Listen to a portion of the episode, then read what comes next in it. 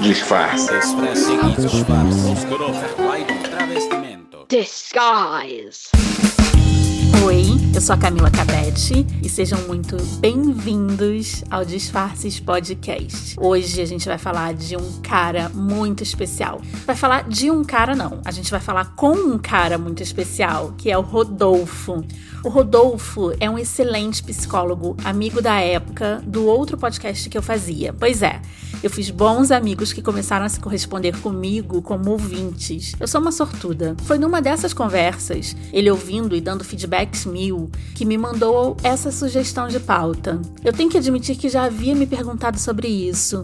Como uma praticante da psicoterapia, é praticante que se diz? Eu, na verdade, faço terapia, né? Me pergunto se a empatia por parte do psicólogo basta para uma terapia em casos específicos. Por exemplo, um não pai pode entender 100% os dramas de ser pai? Uma não trans entenderia os dilemas das mulheres e homens trans? Como especialista e professor universitário, o Rô vem nos explicar os dilemas da psicologia moderna. O papo foi maravilhoso e quero mais episódios com ele. Entrevista. Oi, Rodolfo, querido, que eu chamo carinhosamente de Rô. Gente, o Rô tem uma história com a gente, que é... O Rô acompanhava o Desqualificados, que era o podcast que eu participava, e a gente passou a ter contato nas redes sociais, a gente se encontrou pessoalmente no Rio, e hoje ele acompanha o Disfarces e é o primeiro, assim, de fora, assim, a, a de fora da minha vida pessoal, a ser colaborador do Disfarces. Eu, eu tenho que te agradecer mil vezes Ah, esse eu carinho. que agradeço. É uma delícia acompanhar. Você é nosso incentivador. Muito obrigada por aceitar estar aqui com a gente para Ah, que falar sobre psicologia e é, representatividade, que é uma coisa super nova que você trouxe para mim. Mas antes da gente começar, Rô, tira os seus disfarces pra gente. Vou tentar. Você sabe que eu fiquei pensando nessa pergunta, né? É É, eu mesmo? fiquei, obviamente fiquei, porque eu, eu- escuto o podcast e fiquei pensando, vou ter que responder. Então, meu nome é Rodolfo É. Rodrigues de Souza e eu acho que o disfarce que, que as pessoas mais caem é de que eu sou uma pessoa tranquila, sabe? Que eu sou Ai, conheço bem esse disfarce.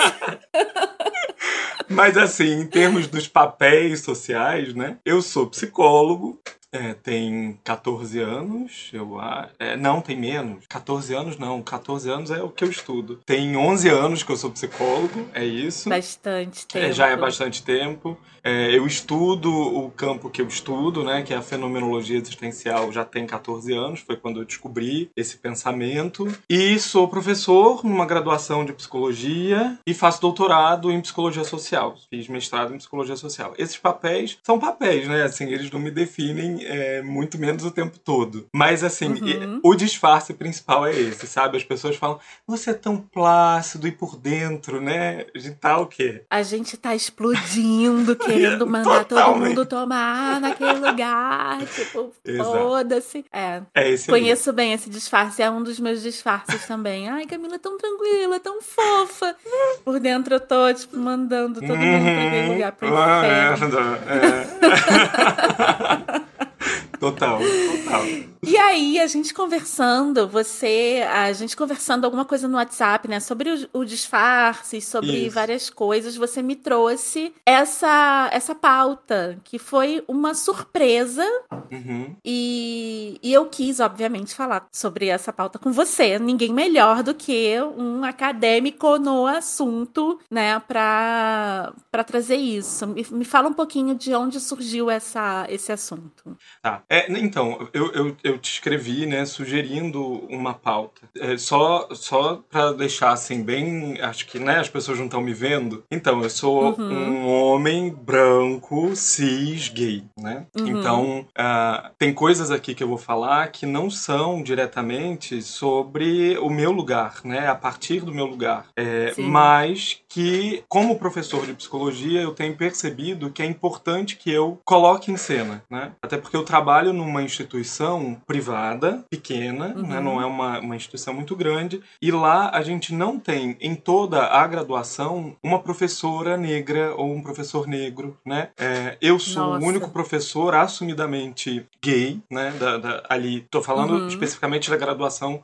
de psicologia. É, e aí é, é, eu, eu me vi, assim, em alguns momentos, no, no lugar de precisar trazer esses assuntos né, para a sala de aula. É, e aí eu vou me inteirando, né, obviamente, vou pesquisando. Esse não é o tema que eu trabalho, né, assim, academicamente, eu, eu sigo um uhum. outro caminho academicamente, mas nos estágios e nas trocas com os alunos eu fui percebendo a importância de discutir representatividade e de discutir, sobretudo, assim, eu trabalho a, a minha, as minhas aulas, Camila, são mais no, com relação à psicoterapia, né? Assim, é o que eu mais trabalho uhum. é, com os alunos. Então, é, e, e, sou supervisor de estágio em psicoterapia, numa perspectiva fenomenológica existencial. Eu trabalho com Sartre. Uhum. E aí, é, como é que fica a representatividade no campo da terapia, sabe?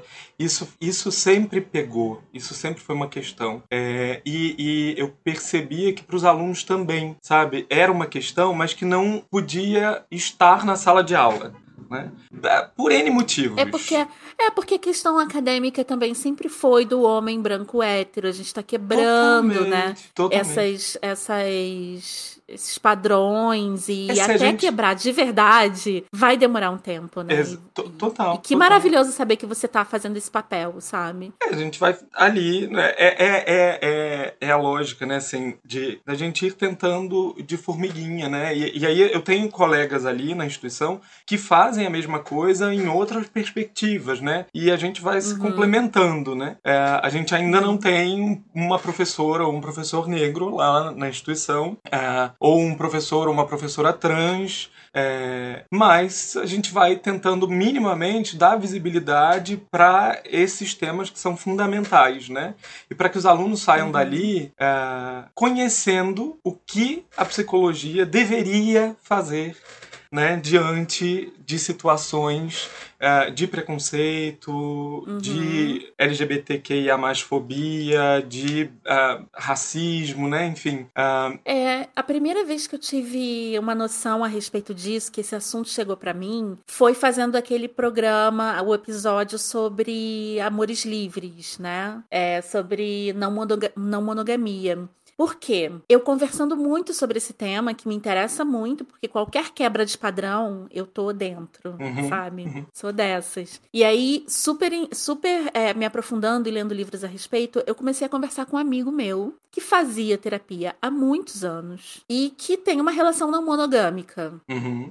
E ele falou que teve que trocar de terapeuta por conta disso. E foi a primeira vez que eu falei: Meu Deus, é verdade, porque como eu vou falar de uma relação não monogâmica para talvez um terapeuta que tem uma visão mais é, tradicional da sociedade, entendeu? Que encare Sim. isso como um desvio. E ele disse que ele, ele melhorou muito porque com as questões dele, porque ele percebeu que ele estava sendo encarado como um desvio desviante, um né? problema. Um desviado. É. É.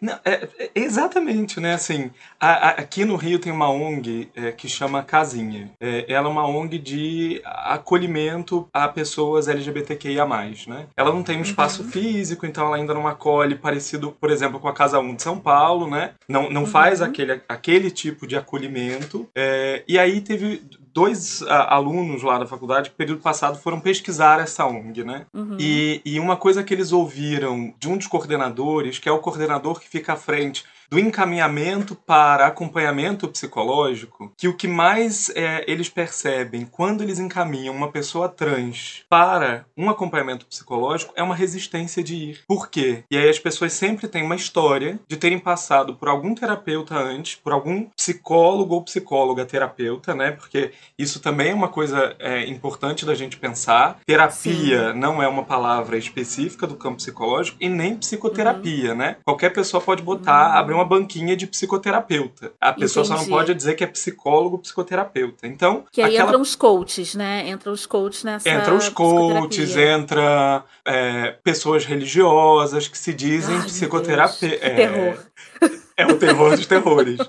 É, o terror de terror. A gente vai abrir. Eu, eu sou ótimo em abrir janela, tá, Camila? Então. Ótimo. Vamos. Você vai vamos abrindo janela também. todas aqui. E É porque, porque eu me lembrei agora de um episódio do, do Mamilos, do podcast Mamilos, né? Aham. Em que elas entrevistam o Agualusa. E o Agualusa conta uma história Eu maravilhosa. vi esse episódio. É, é que, é, além de chorar, né? Baldes que eu chorei ali. Também chorei fala, baldes. Não tem como. É, é, É. tem um momento que ele conta da, da entrada de algumas igrejas brasileiras em Angola, né? E que o governo barra dizendo: se você diz que cura a depressão, eu vou pegar um depressivo e você cura aqui pra mim, tá?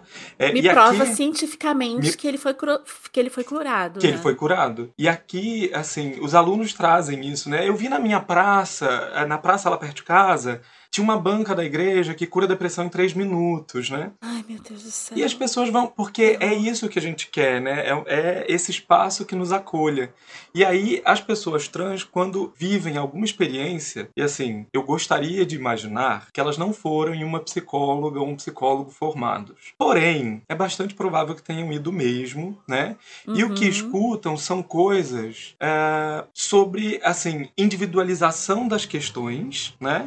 E ah, uma perspectiva ainda curativa, como se houvesse ali uma doença, né? Uma doença e um desvio social, né? Tipo, vamos consertar este problema seu, porque isto é um problema e não uma característica pessoal, né? Exato. Como não. Exatamente.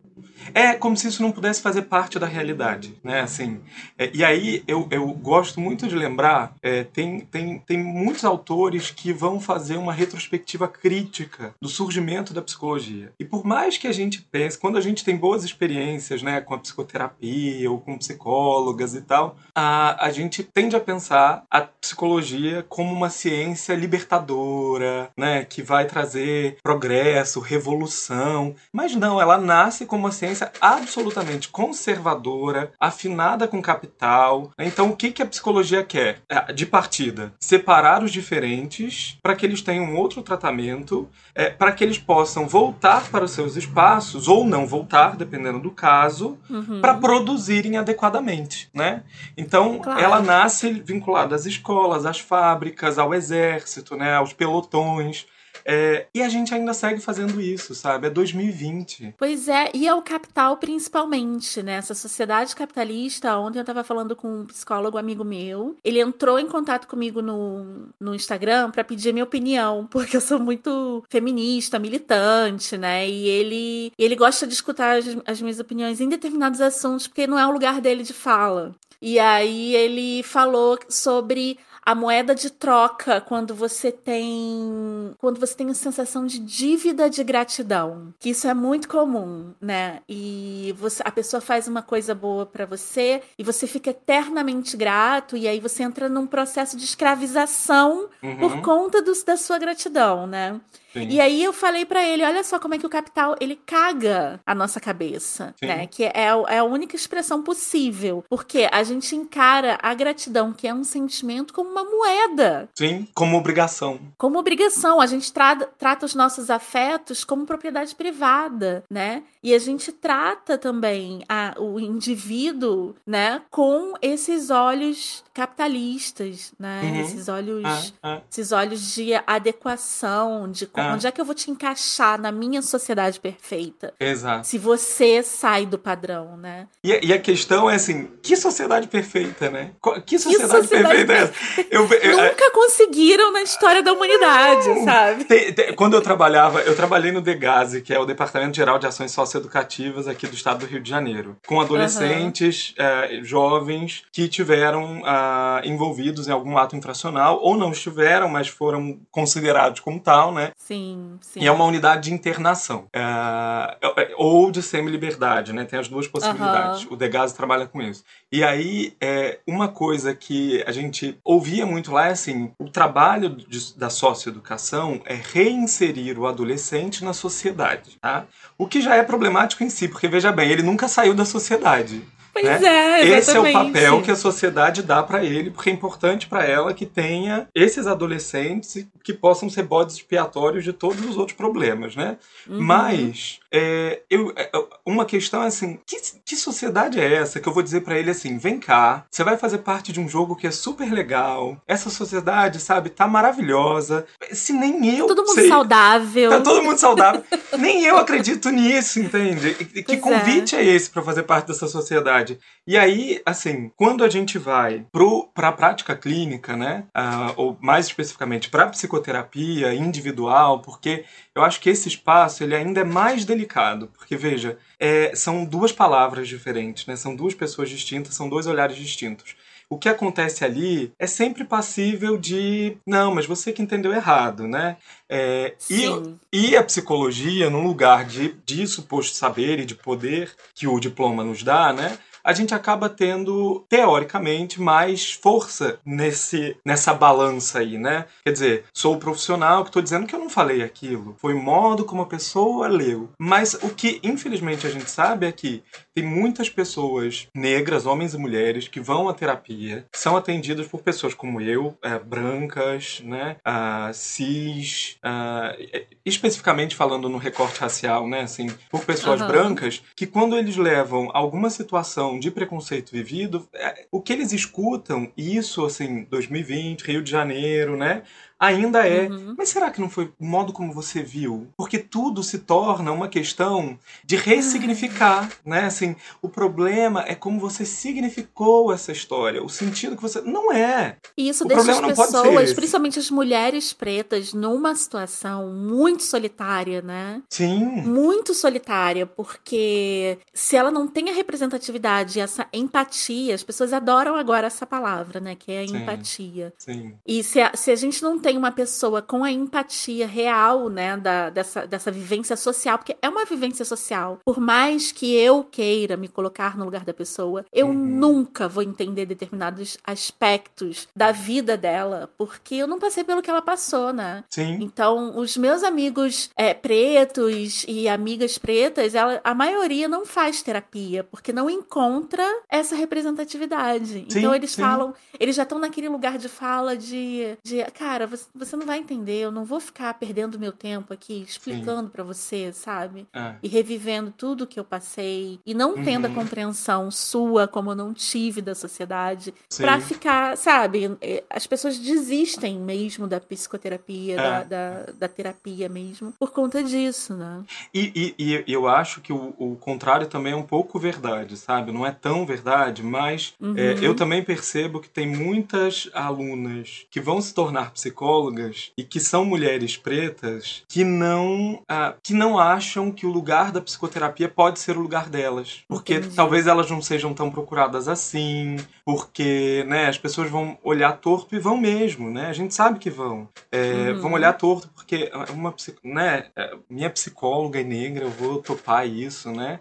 É, Que bizarro, né? A gente ainda é surreal. E aí, é. e aí vão seguindo, claro, outros caminhos que também são potentes. Veja bem, a psicologia é hiper diversa, Sim. tem diversos campos, mas que, assim, a gente vai é, deixando de lado a, a possibilidade de termos mais, cada vez mais, psicólogas negras ou, ou pretas que se entendem como tal, né? O que também é Uhum. importante, porque Sim. Né? Se coloquem naquele lugar, né? que compreendam esse lugar. Ocupem o próprio lugar. Exato. E a gente vai tendo menos, né? Então tem menos possibilidade desse encontro entre uma pessoa ah, que é atravessada por algumas questões com um profissional que também é atravessado por aquelas questões. Por outro lado, aí talvez esse aqui seja o, o- o lance mais delicado, assim, para dizer, mas por outro lado, como é que a gente também pode caminhar para fora das pautas identitárias, no sentido de que, minimamente, minimamente, veja bem, é, eu não acredito que um psicólogo branco seja capaz de fazer exatamente o mesmo atendimento a uma pessoa preta que um psicólogo preto, tá? Aham. Mas que minimamente essa pessoa possa acompanhar de modo respeitoso quem a procura pelo tempo em que aquele acompanhamento for viável. Porque vai Uhum. chegar um momento da terapia em que a, a, a Que questão vai- vai racial, no por exemplo. teto, né, Exato. De compreensão. De compreensão. E, e aí a questão racial ela vai ser tão presente e, e- e vai ser tão importante que haja uma troca com um profissional que tenha as mesmas experiências, que fale a partir do mesmo lugar que eu, que eu posso fazer um encaminhamento sem que isso é, vire uma ferida pra mim, né? Assim, pegando o- o- um dos episódios anteriores, né? Que isso me Aham. fira, fira o meu narcisismo básico, né? Assim, não Sim. é isso. Eu tenho um limite como profissional, né? Aham. É, e, e Todo mundo bem. tem, né? Em todas Todo as mundo tem. profissões que Exato. existem. Exato. Ah, Mas a gente, a gente é, é. Isso tem muito a ver com a formação, né? A gente é ensinado que a teoria vale para todo mundo, né? Assim. é. é, e você que tem que se encaixar. Se vira aí e se encaixa nessa teoria, né? Exato. Sempre foi assim. Por isso que a sociedade está tão doente, né? Exato, exato. E aí, assim, é isso, né? As pessoas vão, infelizmente, saindo desses espaços. É, acabei de me lembrar de uma coisa que também, que também é interessante, né? Assim, a gente tem é, tanto os profissionais que silenciam, invisibilizam, ah, diminuem aquilo que o cliente está trazendo, como se fosse um Uhum. problema absolutamente individual e de, do modo como a pessoa leu o mundo, né? É, assim como a gente tem a outra ponta, que ela também é muito relevante de ser pensada e de ser trabalhada, que são aqueles profissionais que acham que receber uma pessoa trans, o problema é a transexualidade. Ou Ai, receber uma gente, eu tava pessoa. pensando- eu tava pensando nisso agora que você falou, tipo, como deve ser pro trans procurar ajuda psicológica, sabe? Porque tudo, o, o, o, o psicólogo tradicional, né, mas ele tudo vai colocar, vai tender a colocar a causa na transexualidade. Só que o, o trans, ele tem outras, outras questões, né, muito Sim. complexas, tanto quanto as outras pessoas. É. E, e como fazer isso? Uhum, pois é, não tem uma fórmula. como faz isso? Eu, eu, Estamos eu, falando de uma ciência, de uma ciência humana, entendeu? Exatamente. que gostaria de ser uma ciência natural, adoraria lá nos seus primórdios. E ainda hoje tem gente, né? Uma das É. coisas que eu, que eu coloquei lá na mensagem pra você é: se a gente retomar a última eleição de 2019, é re- fresquíssima, né? Para o Conselho Federal de Psicologia e para os conselhos regionais, existe lá uma senhora que tem uma chapa, né? Que, que a pauta é, é, é a pauta do governo, né? Assim, Meu É, Deus. valorizar a tradicional família brasileira. A psicologia não, ela tem feito pautas que são políticas e ideológicas, que não têm base científica e a gente tem que lutar contra essas pautas, né? Veja bem, a OMS em 1990 despatologizou a sexualidade, né? Ou a Finalmente, homossexualidade, foi na ontem, verdade, né? porque a transexualidade foi Aham. mais ontem ainda, né? Mas É, assim, é. a homossexualidade em 1990. Foi reconhecido pelo Conselho em 1999. Meu Veja bem. Levou nove anos. Mas, ok, tá aí. Tem 21 anos só. Acabou de fazer a maioridade, né? Efetiva, né? Agora ela já responde como maior. É, E aí é, é, é super recente, né? Mas veja, é um recente que já tem um tempo. E não tem nenhuma pesquisa séria realizada em um espaço acadêmico sério em nenhum canto aí do mundo que diga que o OMS errou lá em 1990. Mas Ninguém consegue. as igrejas dizem, É. né? É, Mas dizem, né, com base na fé. com base né, na com fé. base nos tabus Mas aí vem, vem a misturinha, que é difícil, porque é uma ciência humana, né? Como é Uhum. que eu. E é isso, eu tava trabalhando isso essa semana em sala, né? Em sala virtual agora, né? Mas assim, É, trabalhando essa então. semana, assim. Como é que você.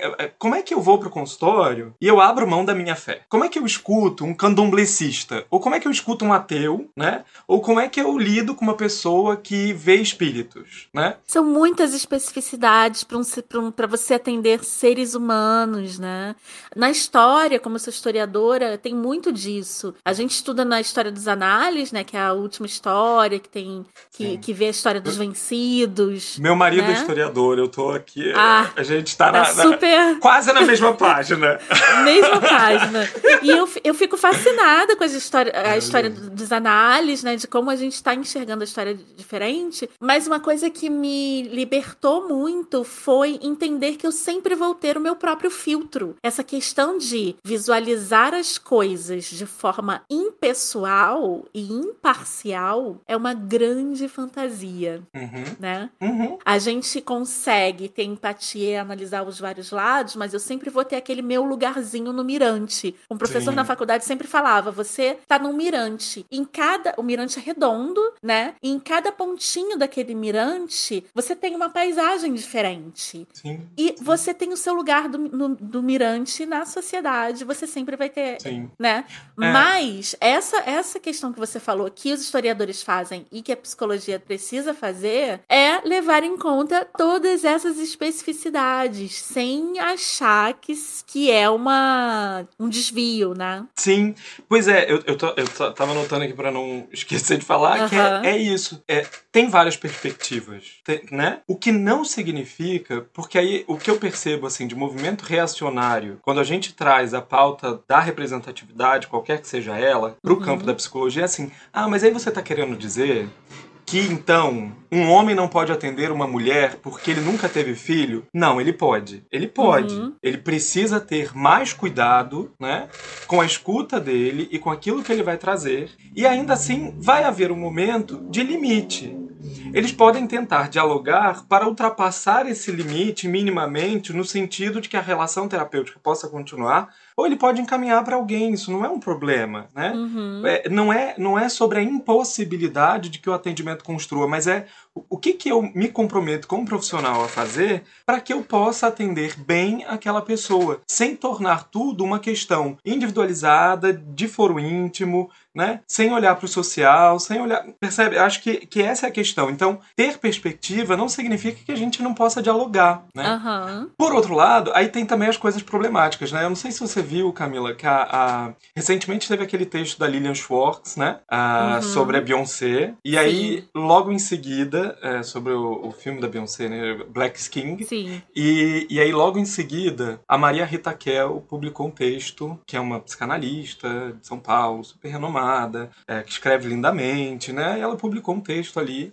é, que é lugar de fala, lugar de cala, alguma coisa assim. E, Uhum. e aí, eu entendo o que ela diz, sabe? Eu O entendo que, que que ela foi diz. esse texto pra quem tá ouvindo a gente? Dá Ela vai um dizer que, assim, é, dos o que dois ela- textos, né? Tá. Ah, O da Lilian eu não li, eu só li sobre, tá? O da Aham. Lilian Schwartz, ela, ela problematiza a representação da negritude realizada no filme Black King. Dizendo que ali, Aham. né, você tem é, uma estereotipação, estereotipização. Estereotipagem. Este- tá. acho. É, Ah, vocês entenderam, gente. estereotipificam, estereotipizam, sei lá, isso aí. É. O negro no filme, né? É, e aí ela foi, obviamente, com muita propriedade, né, questionada por diferentes movimentos negros, né? É, E aí isso também Uhum. Porque é ela não é negra, né? porque ela não é negra e ela fez uma leitura apressada. Eu acho que a questão é, é porque aí a- a- os reacionários correm para dizer que o movimento negro não vai permitir nunca que ela. Não, é, é- é importante a gente pensar que tem vários movimentos, né? Que todo Uhum. movimento é diverso. Então, Sim. eu acho que tem um lugar em cada movimento, LGBTQIA, qual- qualquer movimento, feminismo, branco, Tem é, várias vertentes. feminismo negro, vários tem lugares várias no mirante. Exatamente. E aí É. vai ter um lugar no Mirante que não vai gostar, que, que vai questionar mesmo, né? E, e tem o seu valor, tem o seu valor e tem a Uhum. sua importância, mas vai ter aquele outro lugar que vai falar, não, ok, uma mulher branca, mas escreveu bem, né? Fez uma boa Uhum. análise e vai reconhecer aquela leitura. Ok. Sim. O problema é que não foi uma boa leitura, foi uma leitura apressada. Esse é o problema, né? Aham. E aí a Maria Rita Kel sai um pouco em defesa da Lilian Schwartz, dizendo: tomara que a Lilian Schwartz não tenha, ah, não tenha mudado a posição dela e pedido desculpas porque ela foi calada e não porque pelo diálogo ela aprendeu alguma coisa de fato. Com isso dá pra concordar, né? Com isso dá pra concordar. As pessoas estão Por- com tanto medo de serem canceladas, né? De Sim. serem taxadas de racista e por aí vai. Sim. Que elas se calam sem compreender realmente. Olha que louco. Sem compreender. É verdade. Por outro lado, a Maria Rita Kel prossegue lá no texto, caindo naquele lugar bastante conhecido do eu até tenho um amigo negro, né? Então assim, eu posso falar. Eu sou uma branca que vai pro samba, eu sou uma branca que sempre foi do carnaval. Então uhum. é um lugar também problemático, né? Então é, é difícil a gente desabitar é um o lugar que é o nosso. poço de problematizações, é, meu Deus do é, céu. É, é muito. Então assim, por um lado, tem um elemento do texto que eu acho super interessante e que a gente precisa conversar, realmente, uhum. né? e que eu acho que se a gente não conversar sobre ele, a gente vai alimentar as pautas reacionárias nas ciências humanas sempre, que é não, vocês estão é, trazendo sempre as perspectivas e aí nunca tem a possibilidade da construção de uma visão mais integrada, de uma visão global. Não, tem sim, veja bem, tem uhum. sim mas ela precisa considerar a perspectiva. É a tal lá da história, o Carlo Ginsburg, né? Quando ele pega lá no Queijos e Vermes, que é lindo, a história de um camponês, né? Durante a Idade Média, ele não está falando só sobre o camponês, mas é sobre o camponês também, né? Uhum, é sobre um jogo sim. de indivíduo e meio, de indivíduo e sociedade, que é a sociedade constrói aquele indivíduo, o indivíduo participa na construção da sociedade, né? Tá tudo entrelaçado como uma grande trança, né? Pois é, por isso na fenomenologia existencial, é, o que Sartre, Heidegger, com diferenças, né? Heidegger é super problemático é. É, falar em Heidegger por conta do nazismo, mas o Sartre, que eu, eu acho menos problemático, embora ele também tenha suas questões, né? É, ele, ele vai dizer que homem e mundo, eles acontecem de forma indissociável. Porque um influenciando não, o outro, né?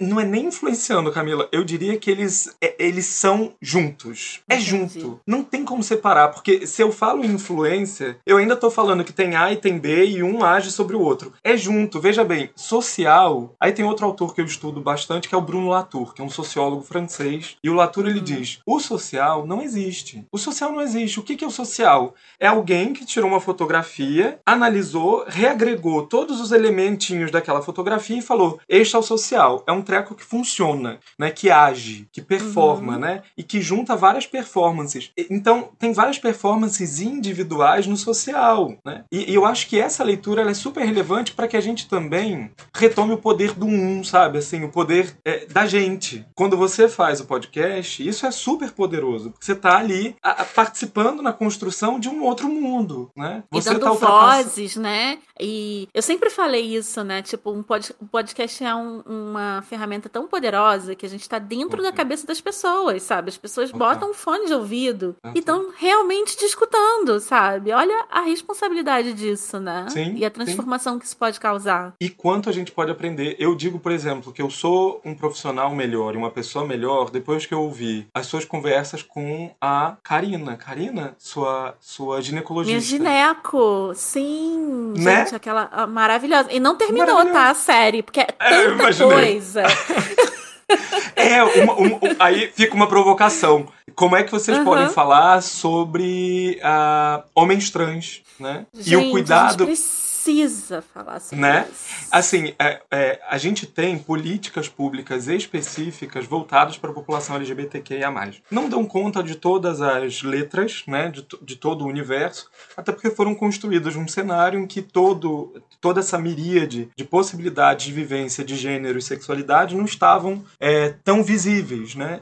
Ainda uhum. não estão, mas já estão um pouquinho mais, né? É, a gente está mas... forçando para que estejam. Né? Exatamente. Então, é, tem, é, existe uma uma política pública e existe também referências técnicas da psicologia para o trabalho específico com uh, mulheres lésbicas, homens gays, pessoas trans, né? Ainda não tem, por exemplo, é, para sexuados, mas são questões que eu acho que a psicologia vai, a gente vai acrescentando, passar a olhar. Né? A gente Exato. vai ter que acrescentar. E aí uma coisa que, que a gente ouve muito da população uh, trans e de pessoas homossexuais ou bissexuais é, cis ou trans é que uhum. quando procura um médico, o médico diz: Ah, você é uma mulher lésbica, então a gente não precisa fazer nenhum exame, né? Porque você não usa, digamos assim, né? Meu Deus De forma bem chula. Céu. É isso. Você não usa a sua vagina. Então não tem nada, não tem nada entrando. Que visão é essa que não tem nada entrando? Eu acho que, que ele louco, né? Se permitiu. E agora que as, as mulheres lésbicas nunca tiveram uma educação sexual para prevenção de doenças. Exato. Que é exato. muito constante bastante, gente. Quem faz Exato. sexo se arrisca, sabe? Exato. E, e, assim, que, que profissional é esse que saiu de uma graduação e não continuou, e, e de uma residência, né, para se tornar Uhum. ginecologista e não estudou como é que as outras possibilidades de sexo, né? E que tem, enfim, é, todas elas requerem cuidados. Sim, todas. que- E que tem cuidados que são para um corpo que tem a vagina, ovário, útero, e tem cuidados para um corpo que perdeu o ovário, e tem cuidado para um corpo que perdeu o útero, tem, né? tem cuidado para um corpo que ah, criou uma vagina, né? É, cada É, um esse- tem um, um- uma. É igual a questão de personal trainer, né? Que você costuma colocar todo mundo na mesma. Eu costumo. É, a minha amiga e personal, né? Tem determinados é, é, exercícios Sim. que eu falo pra ela: isto não é anatomicamente bom para o meu corpo, porque minha perna é pequena. Exato. Total, total. Sabe? E a gente tem que fazer isso em tudo. A gente tem que adaptar e levar em consideração as que eles chamavam minorias e exceções, que na verdade não Exato. são exceção, porque a gente tem mais exceção do que regra, gente. Exato. Né? Exato. É, é, é, o, o Walter Benjamin diz, a gente tá andando para um mundo em que a exceção virou a regra. E é isso, né? Assim, o mundo que é patriarcal é porque é exceção, porque ser homem deveria ser exceção, porque somos minoria. É a minoria, Em né? termos de quantidade, né? Sim, Mas não sim. somos minoria porque é, é a partir do que, da visão, da perspectiva em que a sociedade se constrói, né? Em que o poder se exerce. Porque na verdade ainda é o dominante, né? Nas- Sim. na economia, nas ciências, ainda. Uma, uma coisa que eu faço, que eu convido eh, quem estiver ouvindo a fazer, é, eu tento sempre, provocativamente, nos lugares em que eu vou e que eu percebo que tem mais mulheres do que homens, porque aí pelo menos eu uso essa desculpa, sabe? Pra não ser tão atacado. E normalmente em salas de psicologia tem mais mulheres do que homens. Sim. Por isso sim. que eu, na maior parte das vezes, falo em psicólogas e nem fico falando psicólogas e psicólogos. Porque é, Aham. é uma profissão de muitas mulheres, né?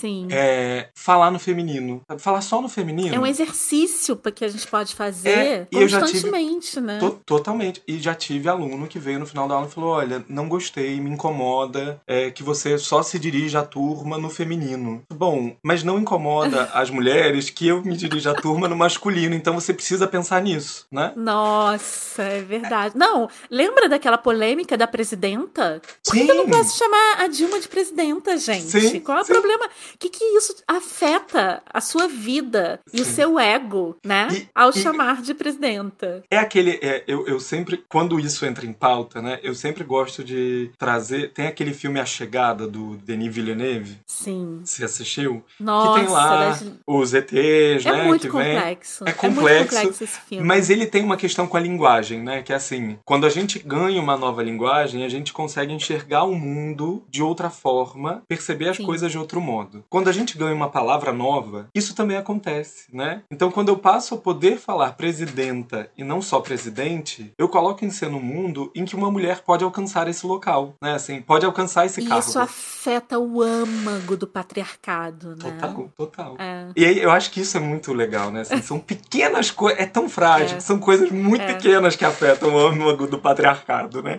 Pois são é. muito pequenas. É muito. É, E é realmente muito engraçado que a gente minimiza essas questões, porque eu tô, eu tô vivendo um momento de muitas surpresas é, na ciência e na inovação tecnológica, né? A gente tá vivendo um tempo que o 5G tá chegando. Uma estação de 5G é uma malinha, né? A Sim. gente vai ter 5G no mundo inteiro espalhado. A gente pode ter a nossa própria estação de 5G no meio de uma floresta, sabe? Uhum. A gente está falando de manipulação genética de DNA, sabe? A gente está falando em criar novos biomas e novas bioformas. Sim. A gente está falando sobre coisas assim que há, há cinco anos atrás eram impensáveis. Então, antes a gente tinha uma evolução tecnológica de 50 em 50 anos, foi para 20 em Uhum. 20 anos, foi para 15 em 15. A gente já está falando de dois em dois anos. Sim. Tudo que a gente conhece é completamente transformado com alguma inovação que vai chegar. E ao mesmo tempo, no campo das ciências humanas, no campo social, no campo mental, no campo do do que não é palpável, né? Que é praticamente tu, é, é tipo 90% do que constitui né, um ser humano Sim. é não palpável, são pensamentos. E a gente está tão atrás, É, é. né? Eu- a gente está eu- tão defasado. É. eu acho que tem a ver é, com uma questão assim, a, a, sociedade, né, como esse agrupamento de humanos e não humanos, mas assim, especificamente falando dos humanos que compõem o social, né, é, uhum. ignorando os não humanos um pouquinho, é, a, a gente quer tradição. Por que, que a gente quer tradição, né? A gente quer tradição porque ela é uma resposta já pronta. Por que, que Você eu não quero. Tem surpresas, né? Total, não tem. O, é. o, episódio de abertura de vocês, né? Você e o Dan trocando uhum. é, ideias sobre os disfarces, é, é, ele mexeu muito comigo, assim, de ficar pensando nisso na fenomenologia existencial mesmo, né? Assim, que é, que é um tanto. É, a gente precisa das identidades, a gente precisa da afirmação do eu. E aí a gente cria um eu pra gente habitar, que é uma ideia, né? Ele não existe uhum, no mundo. Sim. O que existe no mundo sou eu existindo, mudando o tempo todo. Mas sim. eu prefiro acreditar que eu tenho uma coisinha que sou eu. para que eu possa que afirmar, é conforto, eu sou Camila. Né? Exato, uhum. exato. Mas, no fundo, isso é uma ideia enganosa. E isso vale para todas as tradições.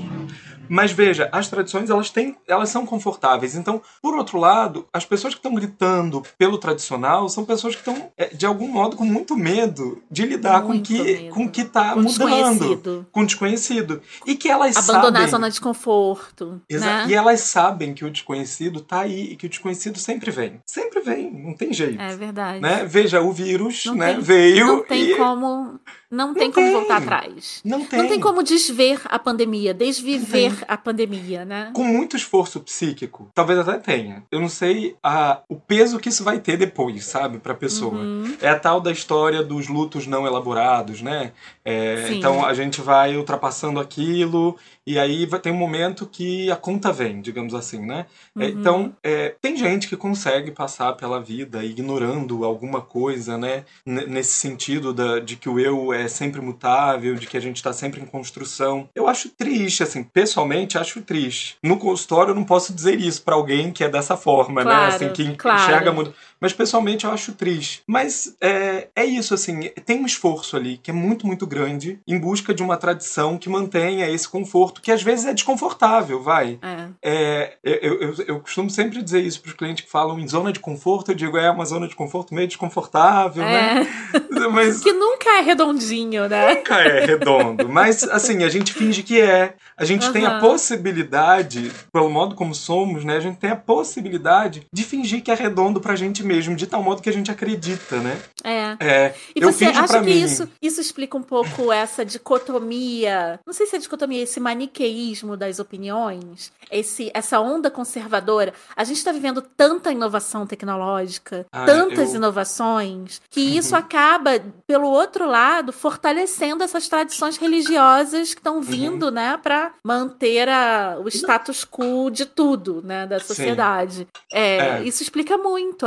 é, faz Eu muito acho que- sentido agora. Eu acho que pra ajuda mim. a entender. Eu acho que ajuda muito a entender, né? Assim, é, é, o social, o mundo, o mundo vai sempre tentar reafirmar o mesmo. A gente é que vai construindo o diferente. E veja bem, não tem jeito, a gente vai sempre construir o diferente. Porque isso faz Uhum. parte da realidade humana. A gente é sempre é, transcender o que está dado. É sempre isso, né? Isso A minha sempre incomoda família- o outro. Isso sempre incomoda. Mas esse outro que está muito incomodado, como é que ele pode resgatar, por exemplo, o fato de que ele não e nunca foi, nem nunca será o filho que a família dele queria? É. É claro que É. tem modos diferentes. Eu, eu sempre digo isso. Eu, eu agora tô. é, por, conta da, por conta da pandemia, são as janelas que eu abro, mas por conta da pandemia, a gente teve que repensar as possibilidades de estágio, né? E aí eu tô com Sim. dois grupos de cuidado que vão ser abertos para a população. Ah, claro que com limite. É claro que com limite, porque tem um número é, reduzido de estagiários e de tempo, É. né? Mas um grupo de cuidado para mulheres negras e um grupo de cuidado Que para pessoas LGBTQIA+.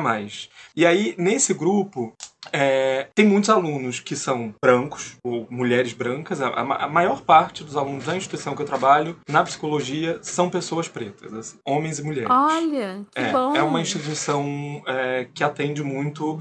Você conhece o Rio, né? Zona Norte, Sim, que é a sim, população que é mais a- periférica, né? Sim, é a maior É. parte da população. Eu, eu é a cresci maior na parte. Zona Norte, né? Sim, sim, pois é. É. Eu, eu moro, sempre morei mais pra Zona Norte, né? Desde que vim pro Rio. Eu não sou do Rio, é, sou do interior. E aí, é, enfim, tem, muito, te- tem muitos alunos é, negros e negras, mas é, a- uma parte do grupo que vai atender mulheres negras são pessoas brancas. E uma parte do grupo que vai atender pessoas LGBTQIA+, nesse grupo de cuidado, que vai coordenar o grupo, são pessoas heterossexuais. E aí a gente fez uma vivência, é, e nessa vivência eles foram trazendo dificuldades, né, que eles já viveram com a família. A proposta uhum. foi puxar por aí, né, essas histórias. Uhum. E aí eu digo, é dificuldade, né? Então, por exemplo, uma, uma mulher heterossexual traz o quanto tem sido difícil para ela é, trabalhar com a família que ela não necessariamente vai dar netos, né? Nossa, é, eu, necess... né? Meu caso. Exato. Meu caso personificado. Exato. Tipo, Exato. a pessoa que, que decidiu não ter filhos. Exato. É, aí, é, bom, é uma decisão, né? É uma decisão não ter filhos. Isso ainda, ainda tá num nível de decisão. Ela pode Sim. mudar essa decisão, digamos. Ela pode Sim. mudar. Ela pode não mudar. Tem questões que não são da ordem da decisão. A cor da minha uhum. pele não é da ordem da decisão, né? Ah, o, o meu cabelo não é da ordem da decisão.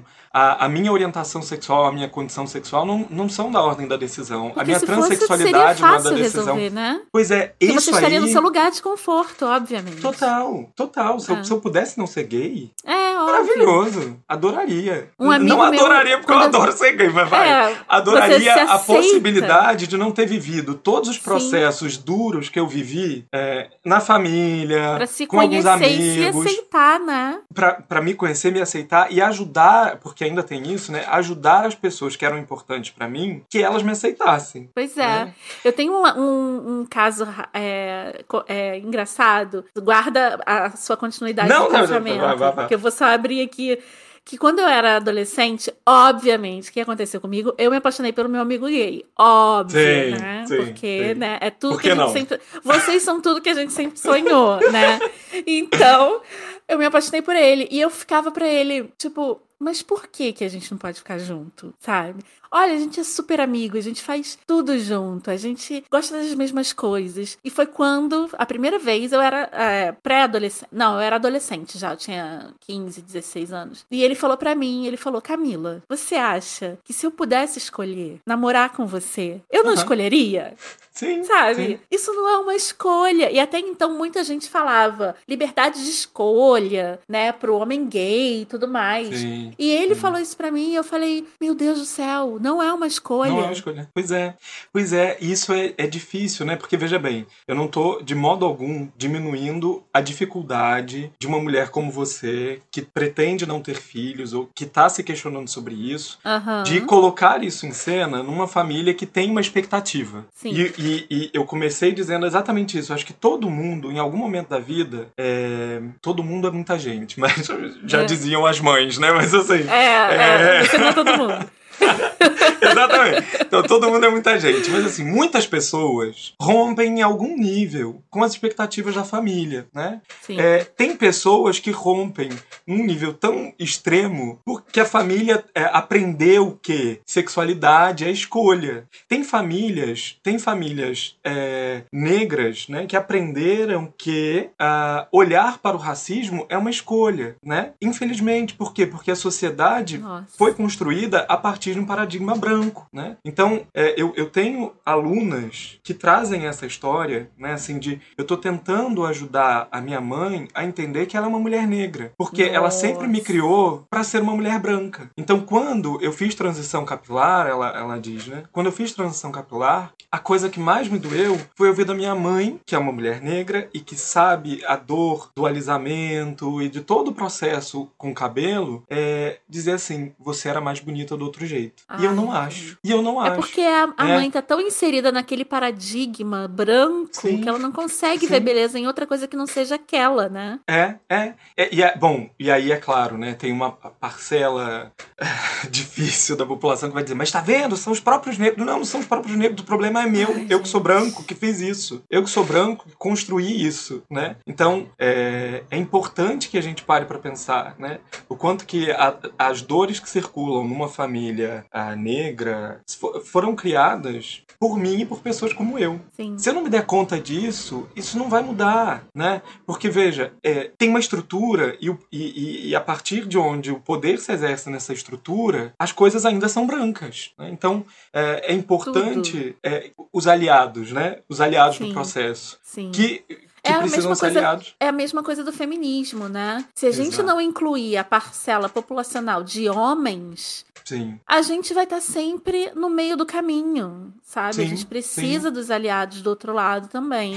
Não E- que e por sejam fundamentais nem, nem personagens principais. Exato. Mas não podem aliados ser que entendam a nossa luta É, e é. que, que que lutem pelas perce- mesmas coisas. e que percebam quanto eles estão implicados na construção de um mundo e na perpetuação de um mundo é, que precisa ser mudado. Porque Uhum. acho que, assim, minimamente, se o aliado for alguém que se dê conta disso e que minimamente po- po- possa fazer diferente onde quer que ele esteja, Uhum. já é diferente, né? Já é outra É. coisa. Não é, É. pra tomar frente de nada, não é pra tomar decisão, porque tomar decisão e tomar frente é só repetir o que já tá, né? É repetir É. o que já tá. Pois Então, é. é. É, difícil, é um equilíbrio difícil, né? Assim, é bem difícil mesmo, mas é necessário. E, a gente, aí, eu acho que o simples fato da gente estar aqui abrindo essa, essa discussão e falando sobre isso, você está trabalhando isso a- é, dentro né, da- das, suas, das suas classes e tudo, já é um super avanço, né? eu, eu mandei é, pra, pra Shelly, pra Marcela essa semana, não sei se Aham. você viu, né? Uma história que eu usei um, um, um episódio de um podcast, de um, episódio delas, né? Lá do Baseado em Fatos Surreais, é, e depois vem a pessoa me dizer o quanto que foi importante, porque ela nunca tinha ouvido que como ela era, era normal. E que tinha outras pessoas como ela. Olha só. Então, é isso, né? Assim, isso é o poder de você estar aqui e de abrir ah, espaço para que eu esteja aqui, para que outras pessoas estejam aqui. é, Porque isso vai construindo o mundo. Tudo que a gente faz constrói mundo. Pois é. E, e tem uma reverberação, entendi. Por isso que é indissociável o homem mundo, né? Pessoa e mundo. Porque é, é, é isso. Tudo que eu faço gera mundo. Não tem como. Se eu vejo É. muita TV, eu vou gastar mais energia, que vai ser produzida por alguém, e por algum rio, ou por alguma usina. E, né? É, Se você modificar aí- geneticamente um animal, pode influenciar todo um bioma e acabar com o bioma inteiro, né? Se eu trouxer. Eu tenho, tenho uma sobrinha bióloga, né? E aí uma vez eu vi. A gente viu em casa, acho que é aquele filme Uma Mulher em Chamas. É, ou esse filme. Uma Jovem em Chamas. É um filme que tava, foi indicado ao Oscar, filme francês indicado ao Oscar do ano passado. Muito Uhum. bom, muito bom. E, e muito bonito também, assim. é, impactante. A fotografia é, é bem, é bem bom. É, e aí tem uma cena, eu acho que é nesse filme sim, que ela vai pegar uma aranha dentro de na- no jardim pra botar dentro de casa, porque a aranha comeria as moscas. tá? E aí eu falei, gente, que genial, isso é uma gestão genial. E aí minha sobrinha falou, não, veja bem, ela tá mudando o ecossistema porque vai acabar com as moscas, né? É a história do exato. Não se deve acabar com as moscas. não se deve acabar com as Ponto. moscas, ponto. nem com as abelhas, pelo amor de Deus. né? Exatamente. é. Então, é isso. Qualquer coisinha muda tudo, porque é tudo junto. Não, não É. tem separação. A, a lógica racional, moderna, que fingiu pra gente, que vendeu o projeto de que havia uma separação, tá fazendo isso que a gente tá vivendo. né? Por isso que a gente tá tão com uma sociedade tão doente, né? E eu é tava separado. falando, é, e foi o que eu falei com a Karina quando a gente falou sobre angústia e tudo. Eu falei pra ela, nossa, o próximo boom pandêmico vai ser doença mental, né? Emocional, vão ser, vão ser os males que não dão pra modificar geneticamente, né? Sim, Tipo, sim. E que É. já tá. Que, que a gente já tá vendo aí com a pandemia, né? Assim. Nossa, É. e todo mundo surtando, né? As pessoas que não estavam acostumadas a ficar consigo mesmo. Sim, sim. É, a Surtando. conviver com família. É, é difícil, né? É bem difícil ficar confinado num espaço, né? Pra quem ficou, né? Óbvio. É, é difícil. E pra quem não ficou também, teve muita gente com dificuldade de lidar com medo, né? Assim, é, Do- eu tenho do, do cliente que incontrolável. do incontrolável. Quer dizer, eu tô no ônibus, eu preciso estar no ônibus para ir para o trabalho, e pode ser que aquela pessoa ali é, esteja contaminada, né? É. É, é muito tenso. Ah, Tem, um- tem um filme, eu- eu sou do- dos filmes e livros, né? Que em casa a gente vai, Oba. vai apontando para filme e livro. Todas tem essas filme- indicações vão estar no- no- na descrição do episódio. Sim. É, tem um filme, eu preciso me é, resgatar o nome dele aqui. Peraí. É, Resgatar. Mas que. ah, que é o Ewan McGregor. Evergreen. Perfect Sense. É isso. Peraí, deixa eu ver como é que ficou o título em português. É, não ficou em português? Será? Ah, tá. Ficou sim. é, Sentidos do Amor no Brasil. Aham. Esse filme, a, a gente aqui em casa tem o costume, né? A gente comemora mês-versário. Ai, É, que fofo. E aí, no último mês-versário, que a gente está há muitos mês-versários, né? Nessa pandemia aí, Sim. reinventando as sim. comemorações a cada mês. E aí, nosso último mês-versário, a gente queria ver uma comédia romântica, sabe? A gente sempre Aham. quer ver uma comédia romântica nos Quem não mês-versários. quer, né? Quem não quer, né? Aí. Não, tem gente que não quer, vai. Mas. A Acho gente que a gente queria. de mais comédias românticas, Mais pelo amor de Deus. Não, é, parou, né? Hollywood, É. vem, só vem, né? Só É. manda pra gente. Ah, é, aliás, é, falei Hollywood, mas tem umas brasileiras incríveis, muito, Sim. muito boas. De onde eu te vejo, eu acho um. É, é lindo, É gente. lindo aquele filme.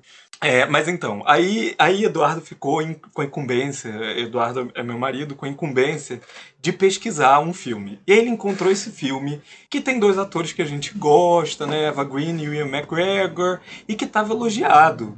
E aí se chama Os Sentidos do Amor. Ou Sentidos do Amor. Perfect Sense, é de 2011 o filme. E aí, a gente começa a ver o filme, né? Hum. Pra relaxar. E qual que é a história? É um casal, né? Um homem e uma mulher, um casal heterossexual, cis, que se conhecem, né? Ele é um chefe, ela é uma cientista. E aí, logo que eles estão se conhecendo, é, muito por acaso, é, tá tendo uma, um vírus na China. O filme é de 2011. tá? Nossa. E aí, é, começa um vírus na China e, e chegam lá amostras para que ela é, pesquise, né? E aí começa a sair da China o vírus. E qual que é o efeito primeiro do vírus? As pessoas perdem o olfato. Mas antes delas perderem o olfato, elas... É, é Meu Deus surreal. do céu. Para quem não está vendo, a. Camila está com a mão na boca. Não é? é, boquiaberta com a situação, que é. É uma profecia total. E aí, É. antes da pessoa perder o olfato, ela tem uma crise de tristeza. Ela tem um acesso muito intenso de tristeza. Isso é bem interessante do filme, porque é sempre casado com uma emoção. Aham. E aí ela perde o olfato. E aí depois vem uma segunda onda do vírus, em que elas perdem o paladar. E aí assim vai, até que todos os sentidos se percam, né? Não foi gostoso ver isso numa comemoração de um aniversário. É, já adianto que não tem resposta, é daqueles filmes que não vai, ter uma resposta. Aham. É, eu acho que a reflexão é um bocado. É bem interessante porque é, dá pra construir afeto sem ter sentidos Nossa. né? sem ter os cinco sentidos, como é que constrói uma relação se você não, não Porque sente o toque, não sente o física, cheiro? A gente É. inconscientemente tem a ver com os nossos sentidos, né? Vão É a visão, são o cheiro, a audição, é tudo. Total. Nossa. Total. E aí, Interessantíssimo, assim, eu quero ver muito esse É. filme. É, é um ensaio sobre a cegueira potencializada, É, sabe? A isso quinta potência, que são os pensando, cinco é. sentidos. É. Pois é. E aí, é, mas enfim, eu acho que ele também ajuda a pensar e ele deixa bem evidente, bem escancarado, assim, nesse momento da pandemia. Então, não, não indico para quem estiver já se percebendo meio mal na pandemia, né? É, Aham. porque ele vai, ele deixa bem escancarado, assim, a, a angústia de viver a pandemia, né? E, e como ela tira a gente do nosso centro, é, o que que ela convoca de, de reelaboração, de, né, de, de, no fundo, né, assim, de compreensão daquilo que a gente é, que é Sim. pura liberdade para a construção de sentidos, né? Pura liberdade para a construção de mundo. Isso é o que a gente é, mas a gente precisa para viver fingir que a gente não é isso. A gente precisa fingir que a gente tem identidade, que a gente tem um eu. E aí é, As voltando pessoas, elas cobram muito coerência da nossa parte, né? muito, muito. Fala que você gosta de banana e depois fala que não gosta de banana. As pessoas É. piram. Mas Então, como? Você gostava de banana? Então, e, e- e- tem o outro lado, né, Camila? Elas são cobradas coerência também. Então, é, se a gente não parar pra pensar como a gente cobra e é cobrado coerência, a gente não rompe esse treco aí, né? É. E acho que não vai romper, não, tá? Tristemente.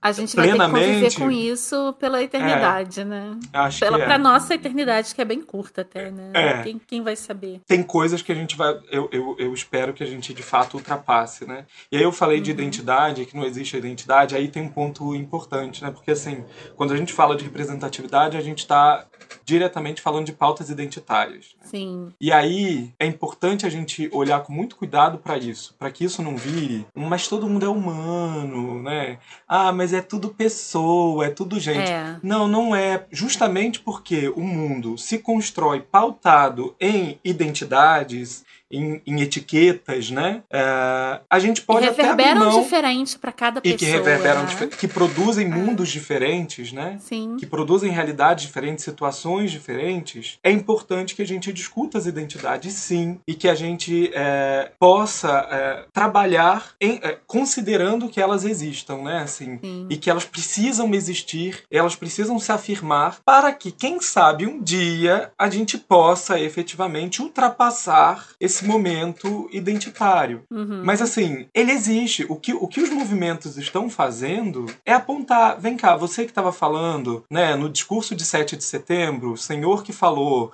que o Brasil é a miscigenação, né, que pegou, re- reeditou um discurso do Vargas, né, lá Ai, do Estado sim. Novo. Que. Que é. Aquele, aquele discurso é. Aquele não, né? Todos os discursos Todos. são Todo dia terríveis. tem. tem Todo dia tem uma merda. Mas é, aquele discurso de 7 de setembro, né? que, veja, se, se alguém. É só ler, ele realiza as diferenças, tentando afirmar que não existe diferença, que não existe identidade. É. Quer dizer, não existe negritude, não existe branquitude, não existe indígenas, na- né? Não existe povos originários. É, é isso que ele está tentando dizer ali. O que os movimentos estão dizendo é: não, não, não, peraí. Isso que você está dizendo invisibiliza um monte de coisa que provoca sofrimento, né? Então, a gente precisa dar visibilidade para esse monte de coisa, para que a gente possa ultrapassar esses sofrimentos, se for possível, construir uma sociedade em que esses sofrimentos já não existam. Aí a gente pode conversar, tá? Aí a gente Quando a pode gente conversar. nivelar tudo, aí a gente pode conversar. É a mesma questão Exato. das pautas feministas. Sim, sim. Ah, porque eu tô falando tem de direitos de humanos, não geral. precisaria ter feminismo. Precisa sim, porque nós não somos é, tratadas como seres humanos em alguns aspectos. Então, quando a gente nivelar, aí a gente fala só em direitos humanos. né? Exato. É, é- a- a- você me lembrou, eu, eu orientei um trabalho recentemente, lindo, assim, um xodozinho, sabe? É, to- todo trabalho que a gente orienta é também um filho nosso, né? Que a gente tá É. ali. Mas tem esse, que é um xodó, que- que foi feito por cinco mulheres incríveis, é, quatro mulheres negras, uma mulher branca, é, e elas foram pesquisar o que a literatura da psicologia recente, dos últimos, acho que elas trabalham com os últimos dez anos, Uhum. é, diz sobre sistema prisional feminino. Que, que assunto É. maravilhoso, gente. Eu te mando depois o, o PDF, Ah, não tá publicado, muito. então tem que Aham. manter assim no sigilo ainda, Até que seja elas- publicado. até que seja publicado. Aí eu te mando quando for publicado, a gente Tá. tá, tentando é, é, publicar. É, mas assim, o que elas veem é que elas chegam num total de 32 artigos, sendo que tem uns 90. Mas por que, Nossa. que elas eliminam 60? Porque todos eles falam só de maternidade. Porque mulher e prisão é só ter filho na cadeia, entendeu? Gente, que E aí elas problematizam isso. Que, Super que simplista. superficialista, né? É, e o sistema prisional, justamente porque ele trabalha numa lógica de horizontalização né, e de alisamento das diferenças, ele foi pensado para homens. Sim. Então, elas, elas descobrem lá um artigo que fala que no estado do Rio, no ano de 2000 e pouco, só tinha um ginecologista para todas as Ai, mulheres presas. Não, e tem casos também que eu já li em estudos de mulheres que não têm higiene menstrual, Não tem, porque não o tem. sistema prisional simplesmente ignora a existência de menstruação. Exatamente. Aí elas usam miolo de pão. É, como o é que, que também pode, vai sabe? produzir ali outras coisas, né? Porque você está lidando com uma Claro. matéria que não está esterilizada. orgânica. É. Orgânica, que não está esterilizada, que vai ficar em contato com a vagina, que vai ficar em contato com o sangue.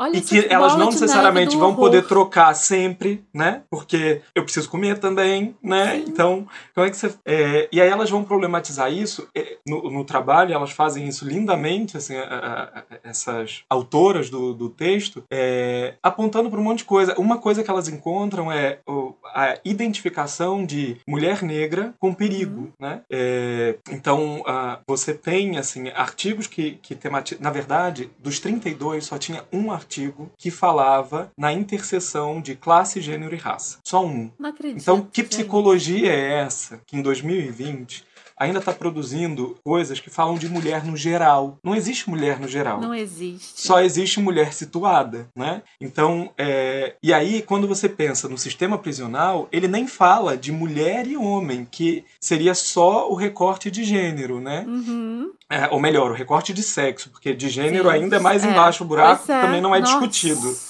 Né? É Mas verdade. assim, há um alisamento na criação das estruturas. Ela é uma estrutura pensada para homens, né? só para homens. É, como é que a gente ultrapassa isso? E, e, e, no fundo, como é que a gente ultrapassa a lógica penal, né? Também. Como é que a gente acaba com essa porra do, do sistema prisional que, gente, É. que não deu certo. Não deu certo, não adianta insistir no erro, sabe? É. É. E aí, a- o que a gente trabalha é numa lógica reformista, como se a reforma fosse, sabe? Ah, alivia alguma É. coisa, alivia alguma coisa. Mas, aí, não por resolve. Exemplo, na unidade em que eu trabalhava do Degas, né? E agora eu posso falar porque eu já saí de lá já tem um tempo. É... Demos Deve ter graças. sido pesado, deve ter sido pesado. Porque você não, não acredita no sistema, né? E tem que estar ali Exato. inserido. É. Aí, é, quando na unidade que eu entrei, eles tinham construído prédios novos, lindos, dentro da dos parâmetros legais, sabe? O parâmetro legal tem, tem todo um cuidado com as pautas dos direitos humanos, né? Ok, ela faz todo sentido, é o mínimo. A questão é, aquilo funciona? Só que aí, aí o que que faz? Você constrói um prédio lindinho, que tem tantos metros cada alojamento, que tem uma paredinha para separar o. Veja bem, isso é o mínimo, tá? Para quem fantasia que num, num sistema socioeducativo, num sistema prisional, as pessoas têm uma antessala, uma sala de jantar, né? Não, não tem, né? Não mesmo. E aí, não mesmo. E aí, eles constroem aquele espaço, aquele prédio, de acordo com um novo parâmetro legal, que é a lei do Sinase. E aí, ah, tem o prédio velho. O que que acontece? O judiciário e o próprio executivo pensam: eu vou destruir o prédio velho? Foi isso que saiu no jornal, né? O prédio velho foi desativado. Aham. Não, eu tenho mais vaga. Eu ganhei Ai, mais espaço. Deus. Olha Então- a lógica capitalista escrota É, aí. eu tenho mais vaga. Tudo. E aí você usa aquele espaço novinho pra botar muito mais gente do que cabe e segue botando muito mais gente do que cabe no espaço velho, que não foi que deveria desativado. ser de- desativado. Ai, Porque tem um parâmetro legal. Então veja, não funciona. Não é Não, reforma que vai dar não, conta. É não. revolução, entendeu? É revolução. é acabar com isso. É acabar com essa lógica de, É. de um sistema penal. Ah, mas o que, que vai ser? Não sei, mas vamos pensar. Vamos, Vamos pra discutir o assunto É. vamos admitir a falha e a falência, né? Pra Exato. começar a discutir novas soluções. Exato. Ai, Rocco, eu ficaria aqui horas Eu conversando. também. Eu quero dizer que eu vou te chamar pra falar sobre os mais diversos assuntos aqui com a gente. Vai ser Eu um tenho prazer certeza. voltar. Eu tenho certeza que quem tá ouvindo queria ouvir mais horas de conversa, mas eu tenho que terminar, até porque a gente tá gravando no Precisa. sábado. Temos É uma vida, né, para levar. Então, agora me diz, o que que você tá lendo? Eu agora tô lendo coisas para o doutorado, né? Assim, eu Entendi. tenho até março para fechar o doutorado. Eu tô lendo meio que fora, assim, é dentro e fora do doutorado, Aham. dois livros que eu tô gostando muito. Uma é uma a última biografia sobre a Simone de Beauvoir, que se Olha. chama Simone uma vida, da Uhum. Kate Kirkpatrick. É muito bom porque a Simone ela construiu memórias, né? Tá, tá isso aqui é Simone de Beauvoir nessa prateleira aqui, ó. É só a Simone. Nossa, eu sou E aí- muito fã. Foi meu primeiro contato com o feminismo. Com eu feminismo. muito nova e foi fundamental pra minha vida inteira. E ele é um livro relativamente fácil, né? Assim, ele é, ele é, É, palatável, o super. segundo sexo. E ela Sim. tem três livros de memória. Ela tem vários livros de memória, na verdade, mas ela tem uma trilogia que foi reeditada recentemente pela Nova Fronteira. Aham. Então tá acessível, né? E tem sebo também, então é mais barato, Sim. se for o caso. Digital, porque É, eles são tem grandes, digital. né? Então eu gosto de ler É. livro grande no digital. Eu confesso que eu tenho ele assim, mas eu li no digital, tá? Porque Ah, eu, eu faço Não. isso direto.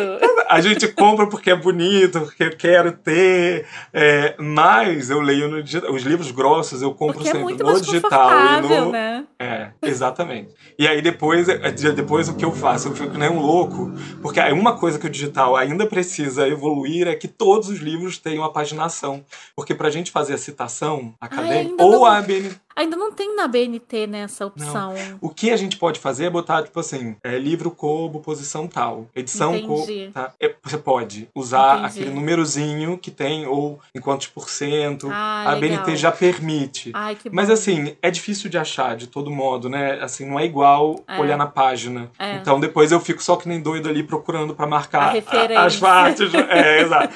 Mas eu faço isso. Então, esse, é, essas memórias da Simone foram construídas com bastante reelaboração das memórias, né? Entendi. É, muita reelaboração. E a Kate Kirkpatrick, ela tem acesso a um material que ainda não havia sido liberado. Hum. Então a gente vai descobrindo todas as questões bem problemáticas dessa duplinha Sartre e Simone de Beauvoir. Que eu morro né? de curiosidade. Olha, então vou te dar duas indicações. Essa uh -huh. biografia, que eu acho que, por enquanto, ela é definitiva. Sim. Igual a tudo na vida, nada é definitivo. Então, é. por enquanto, é o que temos de mais completo. Uh -huh. Evidenciando, assim, toda a apolitização deles no início, é, o quanto eles usaram muitas pessoas, sobretudo mulheres, né? A Simone tinha ali uns, uns jogos com algumas é, alunas que depois o Sartre pegava, Sim. então eles tinham é, ali uma, um, né? Um arranjo e tem ali. um arranjo, é, eles tinham um arranjo interessante que nas memórias ele é mais bonito, entendeu? Entendi. Essa é a questão. Do que fri pensado é, friamente, contextualizado. Que, né? Olhando pelos diários delas, na verdade, o próprio diário da Simone, que é o acesso que a Kate teve para escrever o livro, ele evidencia o quanto ela sabia que eles produziam sofrimento nos parceiros, Olha. porque o diálogo, o diálogo era só entre os dois, né?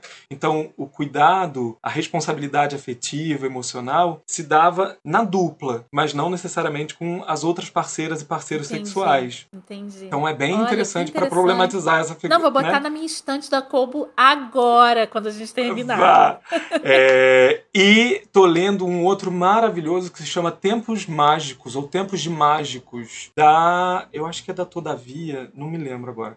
É, uhum. Tá lá no quarto. É, e que é muito bom sobre os anos 20, a filosofia, é, mostrando como é que, assim, mundo e biografia compõem o pensamento de três filósofos, que é o Cassirer, Heidegger e Wittgenstein, é, que viveram uma mesma época e tal. Então é bem legal, eu recomendo esses dois. Vou deixar as recomendações aqui para vocês. Muito obrigada. Eu que agradeço. Do fundo do meu coração. Espero que a gente tenha muito mais conversas a respeito. Tem tanto assunto, né? Deve ter muito assunto. Nossa. E eu, Camila, eu que agradeço. Assim, eu acho um privilégio poder sair de ouvinte para, é, né, de ouvinte para fã, de fã para amigo, né? Assim, a gente vai e aí a gente se transformou em amigo automaticamente, que é, é uma coisa engraçada, né? Sim, sim. Eu fiz é, grandes é amigos, delícia. sabia, de, com pessoas que escutavam, que escutam podcast, que se transformam sim, em amigos mesmo, sim, né? Sim. É uma mídia bem interessante, né? A gente deveria é estudar muito, isso. Gera uma proximidade, é, é, é total. Se você quiser nos ajudar a continuar ou melhorar este podcast, nos apoie no Catarse ou no PicPay. Nosso endereço no Catarse é catarse.me barra disfarcespod. E no PicPay vocês nos acham dentro do aplicativo como Disfarces Podcast. Todas as referências, links e citações que fizemos neste episódio estão descritos e devidamente linkados no nosso site, o disfarces.com.br. Não deixe de assinar também a nossa newsletter newsletter. Por ela, uma vez por mês, eu mando tudo organizado: episódios, links, indicações e ainda tem promoção para comprar os livros e e-books mencionados. Fazemos parte da família Central 3. Disguise.